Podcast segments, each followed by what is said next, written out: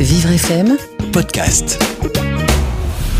On vous vide de votre sang, on vous met à mort, on vous crache dessus, on vous frappe toujours et toujours sur la tête pour que vous perdiez connaissance. Et on vous dit, si vous ne payez pas, vous n'avez qu'à mourir. Soucieux de développer dans ses fictions des événements en lien avec la réalité, Laurent Godet accueille bel et bien toute la misère du monde dans ses créations. Publié en 2006, son ouvrage Eldorado s'axe principalement sur le parcours chaotique des migrants cherchant à tout prix une terre d'asile pour s'y réfugier. Moi, je pense que c'est une des questions passionnantes que pose la crise des migrants. C'est-à-dire qu'évidemment, il y a le problème humanitaire qui est le, le premier problème et qu'il faut régler d'abord. Mais ensuite, euh, ça pose une question simple, c'est qui allons-nous décider d'être face à ça?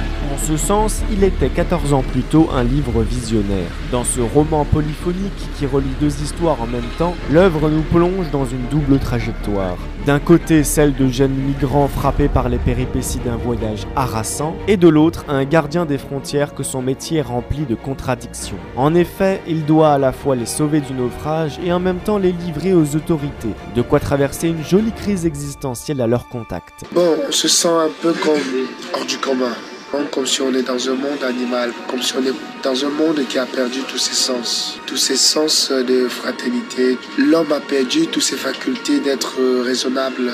Il vit plutôt instinctivement comme un animal.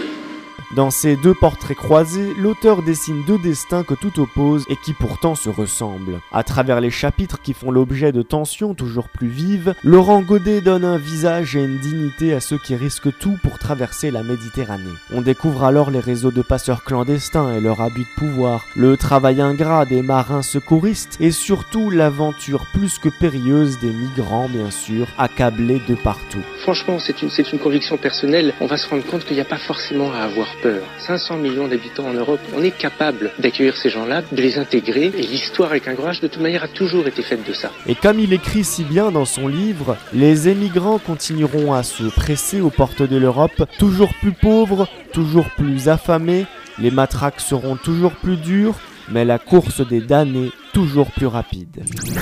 Vivre FM Podcast.